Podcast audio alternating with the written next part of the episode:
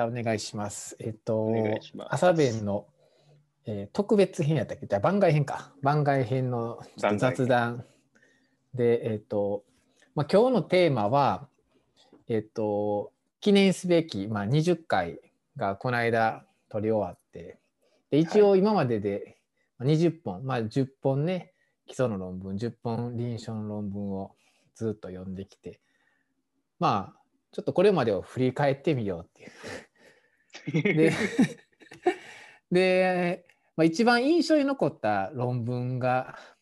何かっていうのをねお互いこう言っていけたらいいかなと。でなんでそれが良かったかなと思うのとか、まあ、そんなんを言えたらいいかなと思うけど先生の中でどれが一番印象に残った論文かな。自分が読んだ論文でもいいし、聞いた論文でもいいし、どっちでもいいけど。僕は自分が読んだ論文の中ではですね、あの、まあ、自分自身のまあ興味とかもちょっとあるんですけれども、うん、あの、医科歯科大学の、えーと、禁止の論文ですオフね。サモロジーのやつね。うんオプサルモロジーのやつ。うんはい。うんまあやっぱり近年のそのオプサルモロジーって相当やっぱり厳しいじゃないですか、うん通るのがそもそも。うんでうんうん特に、まあ、クリニカルトライアルとかじゃなくて載る論文って結構やっぱりそのアイディアも良くてで、うん。そのデータも良くてでうん。きちんとした解析もされてるっていう感じのうんう論文んしかやっぱ載ってない印象がある中でクリニカルうんでやっぱりきちんと載ってでしかもデータも質もいいんです。N も多いし質もいいんですけど、うんうんうん。やっぱこう結構切り口が面白くて、まあ、そのうん。ステップバイステップでなんかその、うんうんうん基準に関してこうアイディアをこううん。こうやからこうって、で、こういうのを確かめるためにこういうのを見てみたっていうような形のデザインが、すごくなんか自分の今書きたいような論文とかと近しいいところもあって、すごくあうん。の興味深く、しかも勉強になったなという感じで印印象に残ってますね。なるほどね。あれが、まあ、オプサロモロジーってやっぱみんな眼科のね臨床をしてたら誰もがこう一回は通してみたいという論文になると思うねんけど、うん。何があれをオプサロモロジーにさせたかとかまあうん先生なりにどう思うかなって。臨床一応トップになるやん。まあね眼科の臨床やったらね、うん、そうですね、そうですね。だからあの、なんであれがオプサロモロジーになったかっていうもし根拠を挙げるとしたら、うん まあ、まあ、逆になんかそれが分かるとど、うんそれが分かると自分の論文がなんで通ってへんかっていうことにもつながったりとかするやんか。確かに確かに。うんまあ、一つは僕自身はやっぱり思うのは、やっぱり大野先生が、その、周辺をやっぱりもうすでに外堀固めてるなってすごい思うんですよ。うんどの論あの論文の中に出てきたいろんな仮説とか、そういうのも、もうすでに、あのまあ、オブサルモロジーのもありますし、AJO とか、まあ、他のもうずーっとやっぱりこう、されてる仕事の一つの、まあ、言ったら、頂点の。まあまあそうやね。感じでなるほどね。うんうんなので、やっぱり仮説って、その特にニューなやつほど受け入れにくられにくいじゃないですか。うんいや、そんな妄想でしょみたいな。でもそのを言ったら、こういう可能性あるよってことをやっぱ言うために、ちゃんと外堀をこう一個一個押さえて、だから、あの、今回のは、あれもでも結局仮説だと思うんですよ。あれ確かクロスセクショナルにしか見てなくて、でも、あの、黄斑部の、えーっと、原因じゃなくて、血管の原因がスキーシスの言ったら原因を生んでいるかもしれない。仮説を出してうんたのが一番だと思うんですよね。うんだからタイトルも確かそうだったじゃないですか。うん。ペリバスキュラーアクションがスキーシスの原因だみたいな大事だ。うん、そやね。本当はあれを論あの刑事的変化で見ないと多分そこまで言うなみたいなことを言われやすいと思うん。ですけど、ただ、それは多分もうデータは集めていってるし、その前にも今の段階でこういうデータから仮説言えるよねっていうことをすごく丁寧にされてたん。で、ま、そこら辺はあるかなっていう感じですね。なるほどね。うん。先生は？俺はね、いや、結構ね、まあ、どれもね、結構難しいなって、決めるのは結構難しいなと思ってて、こう、一個って決めると、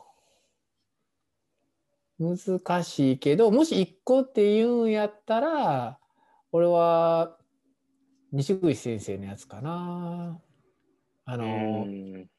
第11回のコミュニケーションバイオロジーの論文で、でやっぱりねこう読んでてこう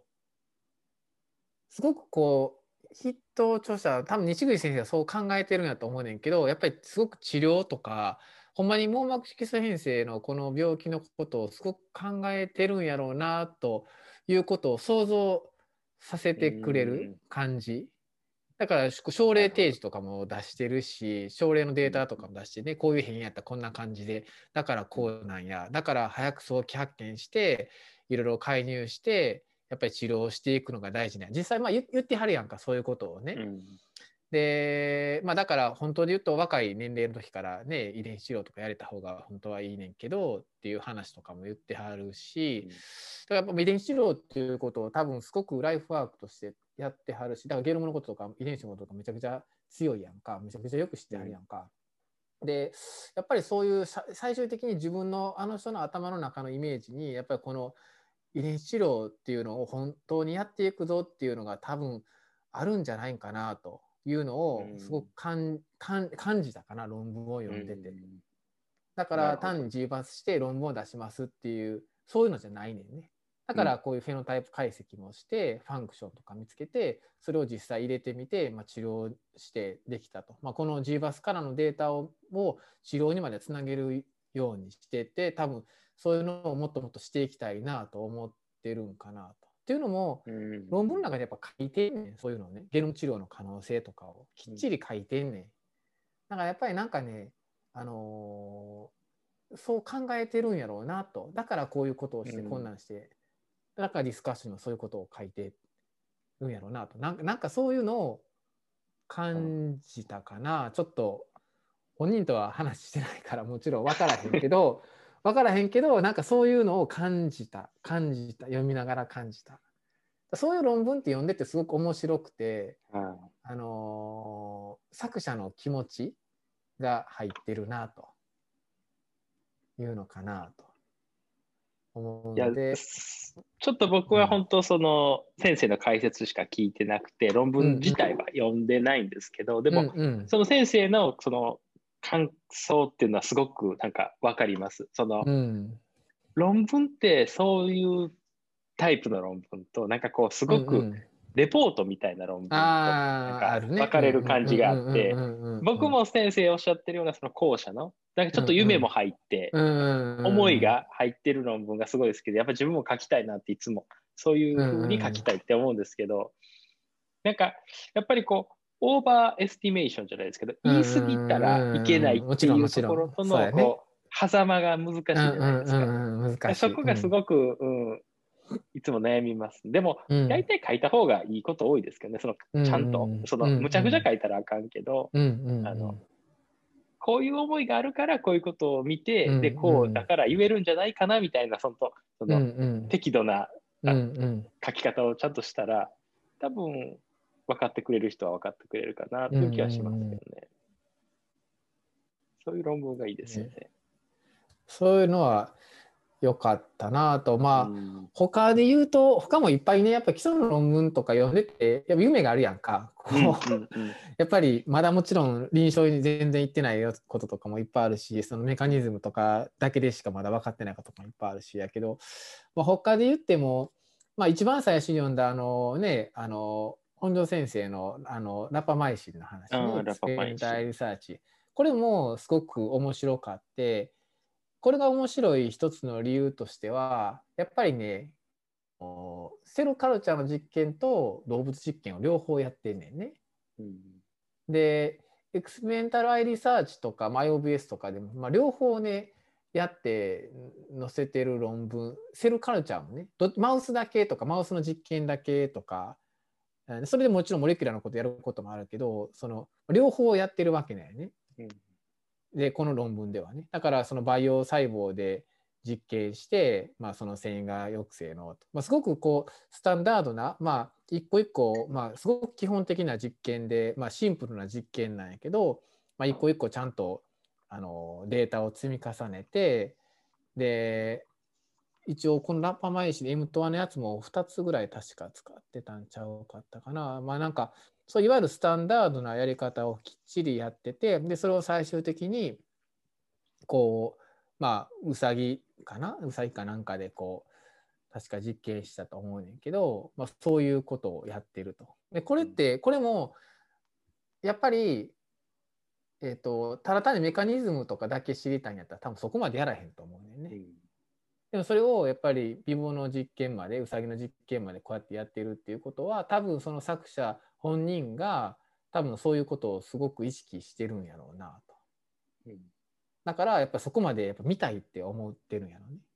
うん、だからそこまでやってるんやと思うね。やし多分自分の頭の中でもこうやって、まあ、ビボで確かめようねって思ってるからウサギを買うわけね。でウサギを買って実験してみるわけね。それってやっぱり本人が著者がどこまでそれを考えてるかかなっていうところがあるんで、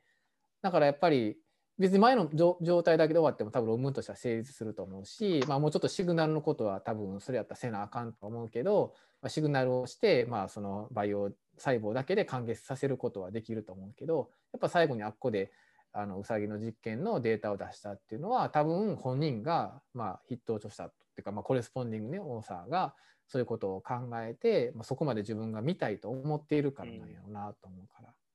うん、そういうのがやっぱり論文を読んでたら分かるよねっていうね、うん、うん、だからそういうのを読むと面白いなと、うん、うん、思うかな。確かに。まあ、その基礎と臨床ってねその、まあ、今回僕らのやつでは分けてますけど、うんうん、やっぱりどちらもそのちゃんと計画があってベースとしての知識がちゃんとあって、その言ったらプロスペクティブのまあスタディが一応いい臨床だったらいいって言うじゃないですか。でもレトロだったとしてもきちんとその言ったらプールされたその自分の中でこういうことをちゃんと見ようと思ってデータ集めてんのと、なんかその、とりあえずカルテバーって食って、拾えたのだけやるっていうので、やっぱ全然違うと思いますし、その、きちんといいデータを集めるには、やっぱこうきちんとした計画があるだろうし、うん、その計画がどれぐらい深いかっていうのが、その後の論文にはすごく影響してると思うんで、まあ、そういう意味で、そういう論文っていうのは、読んでてもいいですよね。この、すごくこうデザインされてるというか、こう、そうやね、細かいとこまで気が利いてるというか。そうやね。読みやすいよね。スッと入ってくるよね。うん、僕もだからそういう意味ではやっぱりあの林先生のあのあそうやねトリフォーカルのレンズトリフォーカルのレンズ第8回のやつやね。第8回が、うん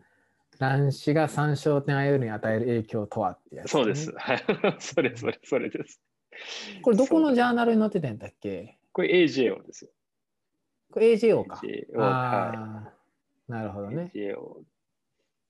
うん。これもまあ、その、ある程度症例集まる施設だったら別にできる。まあ、どこでもできるっちゃできる、ね、できるということです。うん。でも、やっぱり ここまでちゃんと考えてデータ集めてやるっていうのはちょっと簡単じゃないと思うんで、うんそういう意味であのすごくこう参考になるというかやっぱりこう、ね、まずデザインがあって、データがちゃんとあってその解析もそれに合わせた解析をしてるっていうので、うん、なんか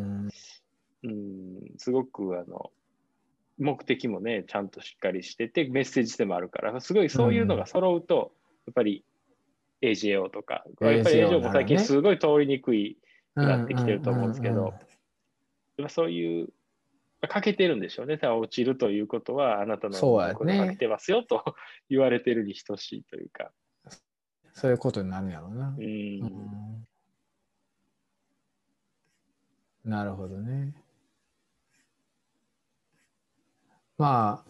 あ、あとは個人的にはこの俺あの第5回のモデル動物のあの BRV の。あ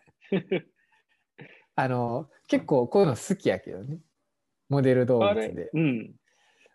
BRVO の結構綺麗やったんで VGF 入れて節が引いてとかね、うん、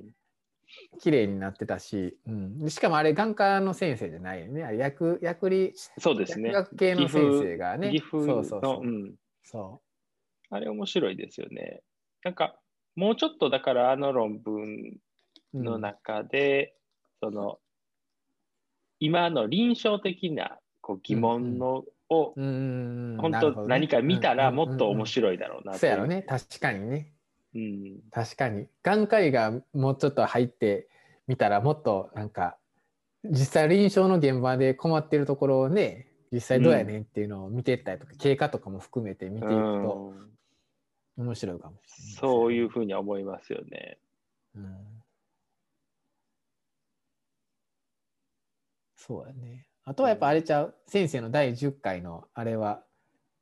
面白いんじゃう？あの、えっと、ブロルシズマブ。ああ、そうです。ホットでしたよね、話題として。あのうん。結構あ、これは結構いろんな人にちょっとなんか話を、あれ見ましたっていう話を聞いて、やっぱりその、うんうん僕ら今アメリカにいるから、まあ、ブロルシズマブ、うんうんそうなんぐらいですけど、やっぱり臨床の現場だったら結構使ってるとこ多いんですよ。聞くから。やっぱりあの、AMD で、あの、アフリベリセプト、ルセンティスからアフリベリセプトスイッチして、で、さらに効かなくて、あ、やっと出たから使おうって、使ってたらなったみたいな。で、そういうの言ってる人が多くて、なんか、最近その、グレーフェに、えっ、と、うんうんマルコ先生のレター出てたんですよ。はいはいはいはい。あれで、その、日本人がやや発症しやすいかもしれないっていうデータもなんかあるらしくて、アジア人なのかな？うんだから、うんその、結構、どの施設でもある程度売ってる施設は経験されてるんですよ。結構あるんやな。そうなんですよ。なるほどだからそのね。聞いたことはコロナって、まあ、ね、あるけど自分関係ないみたいなのじゃなくて、もう横の人かかってるよみたいなぐらいだからあ、結構ね、あの、親身というか、私事であ聞いてくれたんかなって。うん。まあでも実際、あの、すごく症例報告なんですけど、データすごい綺麗にまとめてくれてた。し。すごくあの良かったかなと思いますね。だから症例、いい症例報告だと僕はすごい、うんこんな症例報告を書きたいと思いましうん。でもなんか調べてると日本人結構症例報告レポート出してるよね。めっちゃ出してない。俺こんなみんな出してるとは思わへんか。なんか見てた。たらなん AJO かしょっちゅうとかですか？AJ うんあなんとかでもそうやしなんかケースレポート系結構引っかかってくんねや。だからケースレポートとか合わすとほんまにみんなたくさんうんなんか毎月毎月論文出してねんなって思うわ。結構数出してますよね、論文は出してる。よ。うんうん、すごいよね。うん。アメリカ、僕だっている、あの、ラボ、うん。あと眼科教室、うん。まあ、眼科病院で書いてる人ってそんないないですもんね、その、うん。ファカルティでも。あうん。R1 とか取ってる人は、まあ、当然書いてますけど、でも、そうじゃなかったらみんなもう臨床専任みたいな感じの人多いかなと。うん、逆にその、アメリまあ、それ本当僕の印象ですけど、眼科医になる前の学生とかめっちゃ書いてるじゃないですか、アメリカああ、そうやね。確かに、ね。レジデンシープログラム。レジデンスはそうやね。からそうやね。うん。だからなん確かそう、そういう意味でやっぱ日本人はむしろ眼科医になって、しかも結構、あの、専門医とか取ってから書き出すじゃないですか。そうやね。確かに、確かに。全然違うなっていうその感じが。ああ、うんでもまあ、正しいのかもしれないですけどね、自分がやっぱりが外来とかで見て興味持ってうんうん、で調べるっていうのは、すごくなんか臨床家うんとしては正しいスタイルかなというふうには僕は思う。そうやね。うんなんか、まあでも今ってもう、こうやっぱ論文書く、なんていうかな、ソフトとかがめちゃくちゃ整ってきてるやんか、やっぱりね。もう英語、日本語さえ書けたら英語論文書けるようになりつつあるし、もう多分もう近い将来なっていくやん。もう、うんもうそんな翻訳機とか使えば。もうかなり書けるで。あ、そうなんですか。いや、僕はもうそ、うんあまり書くのに使ったことはないですね。そのそういうツールとかもそんなん、どんどんどんどんもうもうめちゃくちゃ綺麗に書けるよ。えあそうなんですか。あもうもう多分もうあと何年かしたらほんまにあの英文構成いらんのちゃうかなって思うわほんまに、へほんまにそういう感じになると思うわうんええ、どういうの使ってるんですか、先生？でも普通に、まあ、DeepL とかも使うしあのグラマリーとかも使うし、はいはいまあ、そういうのでベースで基本的にやって、はい。もちろんそれは従来のやり方とか、まあ、今までの自分のノウハウの蓄積とかもあるし、まあ、それでいろいろ多少変更したりとかねいろいろあるけどうん。いやもう全然ちゃうよ。うちょっと前ともう全然変わったと思うけどね。ーなるほどなるほど。うん。まあ、確かに、まあ僕もグラマリーだけは使ってますね。あの、チェックで。うん。うん。うん。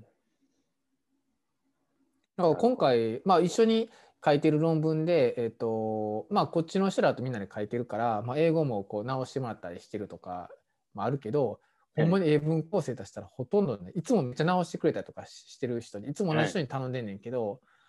全然もう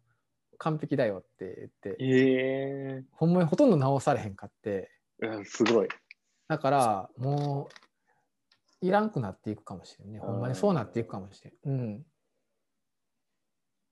確かに。そうだから大事なのはむしろこうやっぱりどういうふうなことを伝えたいかとかの方が大事になっていくんやろうしやっぱり言語のハードルはどんどんどんどん下がるやろうなっていうか、まあそれは明らかに絶対そっちに行くやんテクノロジーが進歩していくからね。だから、うん、確かに。そっでもその、伝えるっていう意味で言うと、その、日本語ってまあ僕ら言ったらネイティブだから、結構うんうん何でもできちゃうじゃないですか。その言ったらもうむちゃくちゃでも言ったら日本語として喋れるというか。そやねそやでね。、英語だとうん不器用な分、結構きちっとしかできないというか、わかるわかる。うん、そういうのは、なんか英語、日本語で文章書いたらもうなんか指が勝手に動いてどんどん増えるけど、うん英語はこう結構このつながりは、ここはね。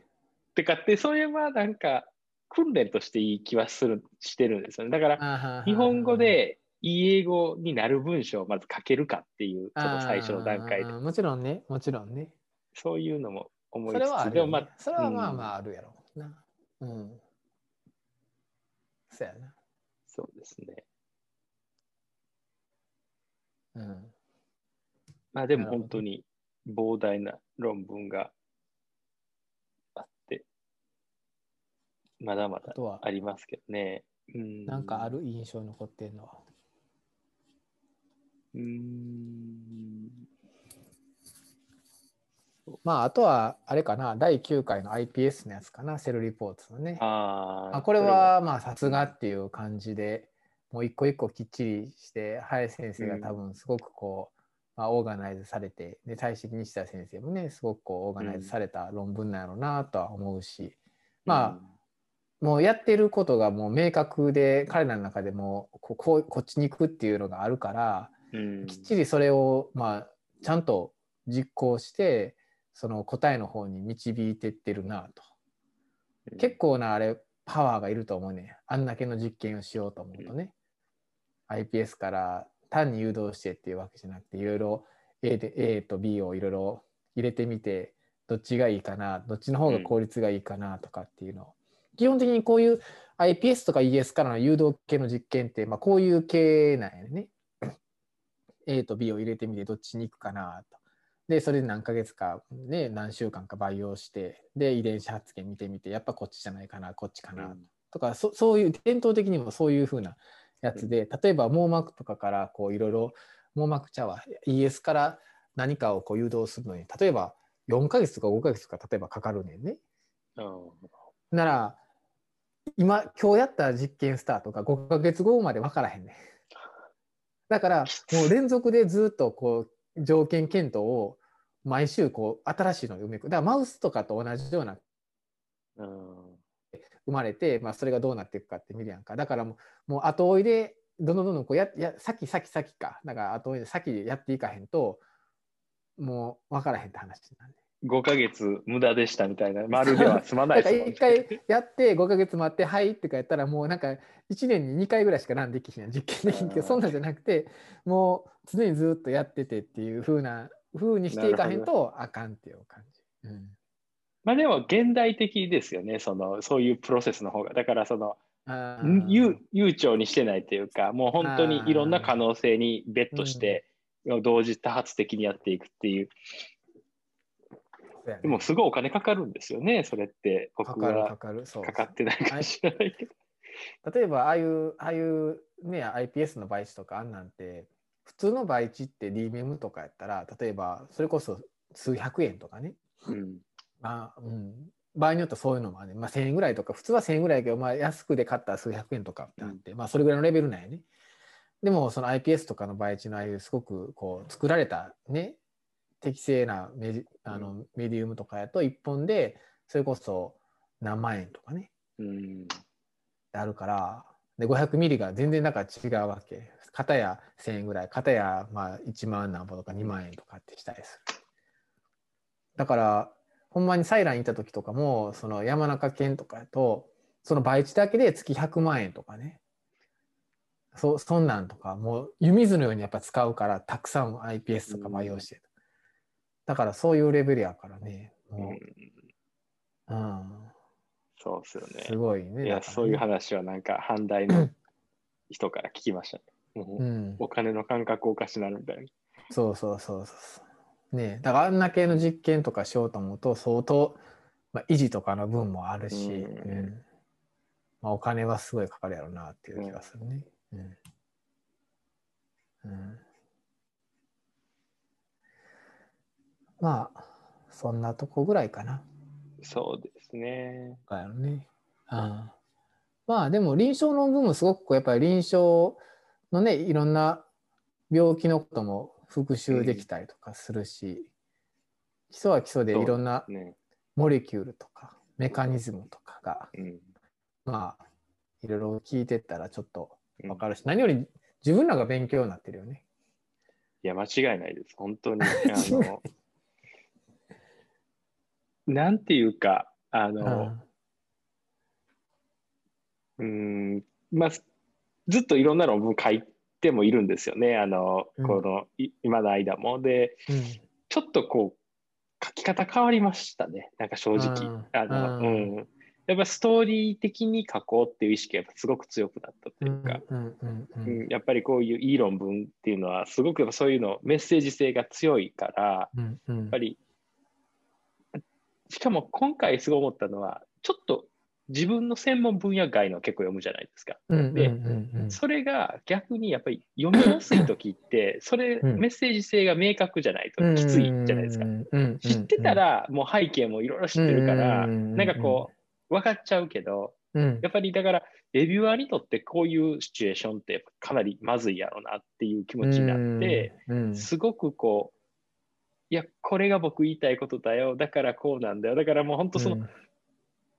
道を外さないような書き方を心がけるようにちょっとなってますね、今。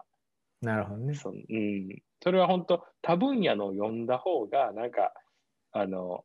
自分が無知な分、ちょっとあの、うんうんうんより辛いけど、なんかその中で分かる書き方されてたら、すごい、スーって感じで入ってきてるっていうのがちょっと分かりましたね。な書き方大事っていう。そうやね。うん、そうやね。まあ、はい。もし聞いてない人がいたら、また昔のやつを 一度聞いてもらえたらと思います。お願いします。はい。じゃあ今日はそんなところで。はい。はいありがとうございました。ありがとうございました。